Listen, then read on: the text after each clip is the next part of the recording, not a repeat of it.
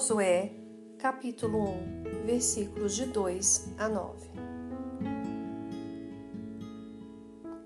Meu servo Moisés está morto. Agora, pois, você e todo este povo preparem-se para atravessar o rio Jordão e entrar na terra que eu estou para dar aos israelitas. Como prometi a Moisés, todo lugar onde puserem os pés, eu darei a vocês.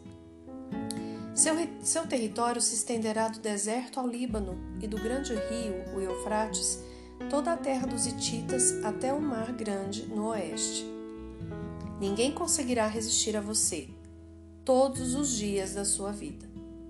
Assim como estive com Moisés, estarei com você. Nunca o deixarei, nunca o abandonarei. Seja forte e corajoso porque você conduzirá esse povo para herdar a terra que prometi, sob juramento aos seus antepassados. Somente seja forte e muito corajoso. Tenha o cuidado de obedecer a toda a lei que o meu servo Moisés lhe ordenou. Não se desvie dela, nem para a direita, nem para a esquerda, para que você seja bem-sucedido por onde quer que andar. Não deixe de falar as palavras deste livro da lei e de meditar nelas de dia e de noite, para que você cumpra fielmente tudo o que nele está escrito. Só então os seus caminhos prosperarão e você será bem-sucedido. Não fui eu que lhe ordenei? Seja forte e corajoso. Não se apavore nem se desanime, pois o Senhor, o seu Deus, estará com você por onde você andar. Essa palavra é maravilhosa, assim como toda palavra que vem do Senhor, não é mesmo? Mas nós podemos aprender aqui vários princípios com ela. Um dos primeiros princípios é: a gente não deve ficar olhando para trás. Deus tem uma, uma promessa que ela é eterna e nós fazemos parte dessa promessa, nós fazemos parte de um todo que muitas vezes nós não sabemos onde começou e nem onde vai terminar, porque tudo isso pertence ao conhecimento único e exclusivo de Deus. A palavra conta que ele prometeu a Moisés e que Moisés estava morto. Então, que Josué deveria se preparar para atravessar o Rio Jordão e entrar na terra que Deus estava para dar aos israelitas. É muito interessante perceber que Deus não faz nenhuma outra orientação para Josué a não ser que ele seja forte e corajoso. Somente ser forte e corajoso. O que, que significa ser forte e corajoso? O próprio Deus explica. É ter o cuidado de obedecer a toda lei no versículo 17 fala: Tenha o cuidado de obedecer a toda a lei que o meu servo Moisés lhe ordenou. Não se desvie dela nem para a direita nem para a esquerda, para que você seja bem-sucedido por onde quer que andar.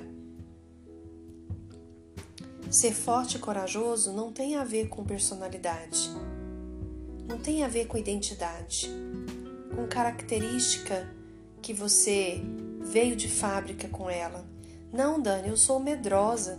Não, Dani, eu sou muito frágil, sou muito sensível, eu sou uma pessoa fraca. Deixa eu te falar uma coisa, minha querida. Você que está ouvindo esse áudio neste momento, você precisa aprender uma questão. Tudo aquilo que é visto como um defeito na sua vida, você precisa analisar de duas formas. Ou é pecado e você tem que lançar mão disso, lançar fora, lançar, jogar fora mesmo esse pecado da sua vida, lutar contra ele, resistir contra o pecado. Ou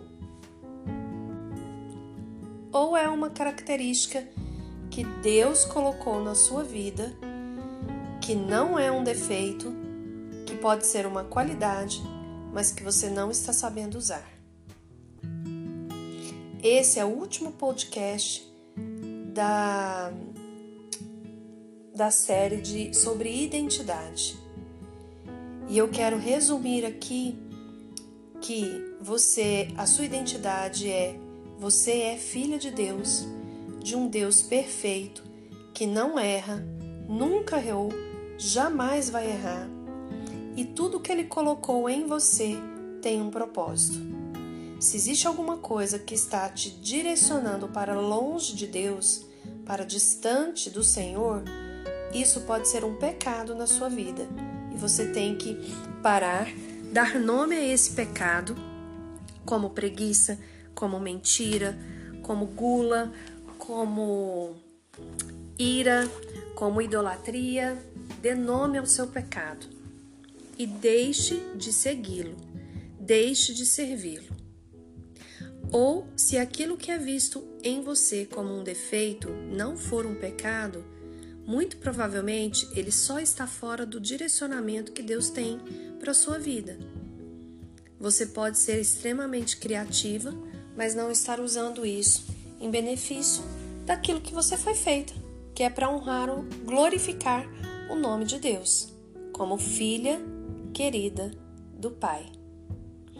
Palavra de Deus diz que Deus é um Deus maravilhoso, feito em três: Pai, Filho e Espírito Santo, e que Ele ama e protege os seus.